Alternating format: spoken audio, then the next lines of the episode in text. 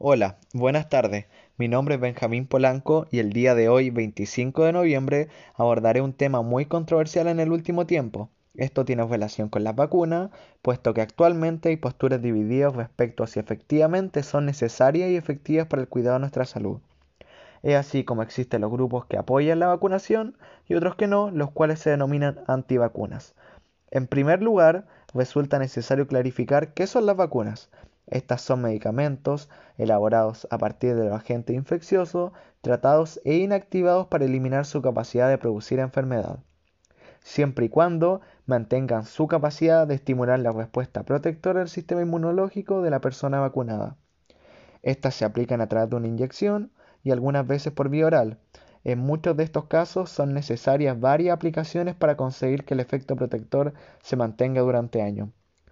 De acuerdo con lo planteado anteriormente, los profesionales sanitarios y la mayoría de la población general tiene interiorizado que las vacunas son necesarias para salvaguardar nuestra salud.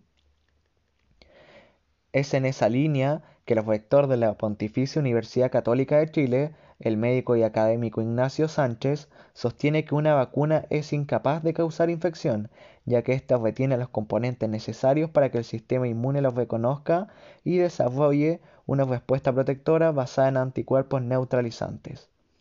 Así como también Clara Babel Hernández y Verónica Rubio, quienes son columnistas de los anales de la Real, Real Academia de Medicina y Cirugía de Valladolid, autoras del artículo científico Importancia de la vacunación y de la no vacunación, afirman que solamente manteniendo elevadas coberturas vacunales podemos tratar de erradicar otras enfermedades tras el éxito logrado con la viruela en el siglo pasado. Y en enfermedades no erradicables, las altas coberturas logran reducir la carga de la enfermedad. Sin embargo, y como les mencionaba al inicio de este podcast, también existen las opiniones de los antivacunas, quienes contradicen los argumentos basados en la evidencia científica, a lo que Azucena Santillán e Ignacio Rosell, enfermera y profesor de la Universidad de Valladolid respectivamente, analizan esta problemática en su estudio de tipo cualitativo titulado Discurso antivacuna en las redes sociales, análisis de los argumentos más frecuentes. Para ello, estos clasifican argumentos en cuatro categorías. La primera categoría la denominan argumentos sobre seguridad, la que plantea que las vacunas no son seguras, las vacunas causan las enfermedades que dicen curar, las vacunas producen otras enfermedades como sería el caso que nombran que es el autismo, las vacunas tienen efectos secundarios fatales. La segunda categoría denominada argumentos sobre efectividad plantea que no está demostrado que las vacunas funcionen, las vacunas no siempre funcionan y hay alternativas mejores a las vacunas.